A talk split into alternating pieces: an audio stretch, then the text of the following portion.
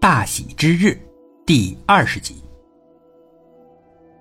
丁路家的别墅大门上，倒是贴了两个大大的“喜”，但是保姆刘阿姨早上五点半开门的时候，却发现门前正中间躺了一只死猫，这也太晦气了！难道有人恶作剧吗？保姆把女主人请来研究，女主人勃然大怒，也忘了自己是有洁癖了。他掂着死猫的一条后腿，径直走到小区的垃圾桶旁，扔了进去。然后，他直接去找小区的保安队长，他要调录像出来看看。怒气冲冲的阔太太也没人敢惹啊！保安队长叫醒了睡眼朦胧的技术人员，开始一点一点的找，很快就找到了那段录像。没人扔死猫，那只猫。是自己摇摇晃晃走了几栋房子，最后倒在丁路家的门口的。女主人有一阵子没说话。保安队长开枪了，大概是那只猫吃了有毒的老鼠。他是想分析猫的死因。女主人瞪着保安队长：“有毒的老鼠？老鼠怎么会有毒？”保安队长连忙解释。咱们小区没有放毒鼠药，那太不安全了。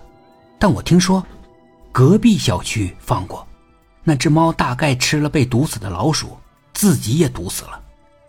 保安队长说：“他们怎么能乱放毒鼠药呢？那多不安全呀！得投诉他们。”保安队长只能微笑。别人小区的事儿，他能说什么呢？可女主人就是想发火。还有你们，你们怎么能让外面的野猫随便进咱们小区呢？保安队长更是哭笑不得了。野猫怎么管得住？女主人跟他争辩，怎么管不住？幸好这个时候丁路赶过来了，他劝妈妈消消气，一只死猫有什么？没必要生气。妈妈却完全不同意他的观点。今天是咱们什么日子啊？我怎么能不生气呢？丁路陪着笑，妈，别那么迷信好吗？只要咱们人好，又怕什么不吉利呢？妈妈终于不再吭声了。丁路哄着妈妈离开。走吧，走吧，赶紧回家吧，化妆的人都该来了。妈妈慢慢往回走，突然，她又想起了什么事儿。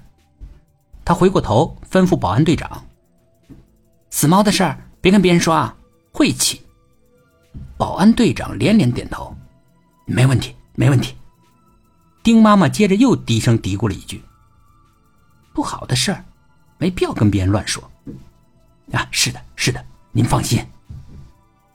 丁妈妈回到家就开始洗手，洗了十几遍，她感觉手上还是沾有脏东西，她还想去卫生间洗一遍。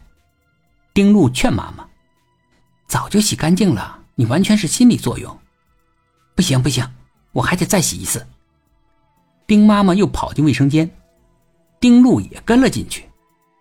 他看着妈妈用消毒液搓揉着手上的每块皮肤，等妈妈用水冲干净以后，他才说话：“这次洗好了吧？”可妈妈还是不那么确定，举着手对着灯光。瞧来瞧去，丁路苦笑：“哎，别看了，肯定洗干净了。真的吗？真洗干净了？没洗干净也不能再洗了，再洗你的手就该蜕皮了，手蜕皮了就不好看了。”这次成功的说服了妈妈。嗯，是不能再洗了，已经洗干净了，你就别多想了。妈妈忍不住的叹气。唉，那死猫该有多脏啊！该有多少细菌呢？我当时气糊涂了，想都没想，拎起来就扔垃圾桶了。唉，现在想想真后悔，我应该拿报纸垫在手上，再去拎的。或者你可以让刘阿姨去扔。哎，对呀，我怎么没有想到让保姆去扔呢？哎，当时真是气糊涂了。妈妈说。本集故事播讲完毕。点击上方的订阅，订阅不迷路。